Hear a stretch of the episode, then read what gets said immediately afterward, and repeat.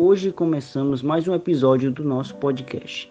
Durante a colonização do Brasil pelos portugueses, uma ordem religiosa cumpriu um papel de destaque na organização social da colônia. A Companhia de Jesus, ou simplesmente os jesuítas, como eram comumente conhecidos. Os jesuítas, liderados por Manuel da Nóbrega, chegaram à colônia Brasil em 1549, junto a Tomé de Souza, o primeiro governador-geral enviado por Portugal. A principal função dos jesuítas ao virem ao Brasil era evangelizar, catequizar e tornar cristãos os indígenas que habitavam estas terras. Na Europa, o objetivo dos jesuítas era evitar o aumento do número de protestantes. A Companhia de Jesus havia sido fundada em 1534 pelo militar Santo Inácio de Loyola, no contexto da reforma e da contra-reforma religiosa. Na colônia, pretendiam também impedir que os protestantes realizassem a catequização indígena. Para que a catequização fosse realizada, era necessário que os indígenas aprendessem a língua portuguesa para a leitura de trechos bíblicos e o ensino de uma prática religiosa católica. Um dos nomes mais conhecidos no processo de evangelização que chegaram até nós foi o padre José de Anchieta jesuítas não ensinavam apenas os indígenas, os filhos dos colonos, principalmente dos senhores de engenho, também eram educados por eles. Para oferecer essa educação, os jesuítas criaram alguns colégios pelas colônias, sendo os mais conhecidos o Colégio de São Paulo, em que foi tornada fundada a cidade de São Paulo Piratinga, atual São Paulo. A educação dos colônios era rígida, a disciplina era duramente cobrada.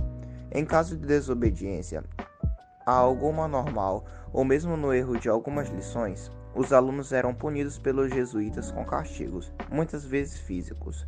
O mais conhecido foi o uso da palmatória, o instrumento de madeira utilizado para bater nas mãos dos alunos. Porém, quando a educação tradicional indígena era difícil baseado na solidariedade e na cooperação, com os indígenas mais novos sempre aprendendo com os mais velhos, foram necessárias algumas mudanças.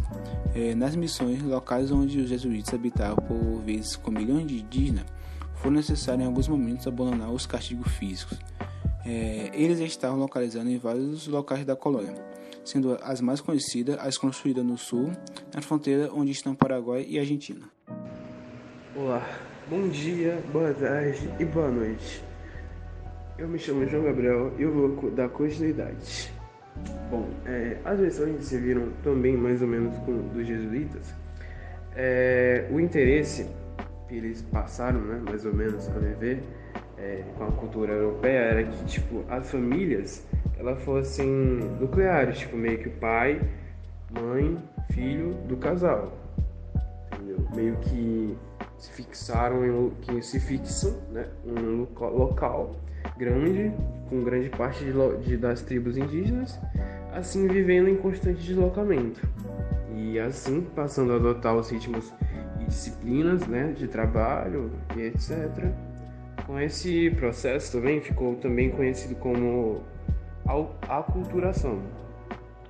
E com isso, os jesuítas eles conseguiram as missões que produzissem para seu próprio consumo, além de que fornecessem excelentes situações comerciais. E também toda essa situação também levou os jesuítas a entrarem em conflito com os colonos que tinham interesse na escravização indígena.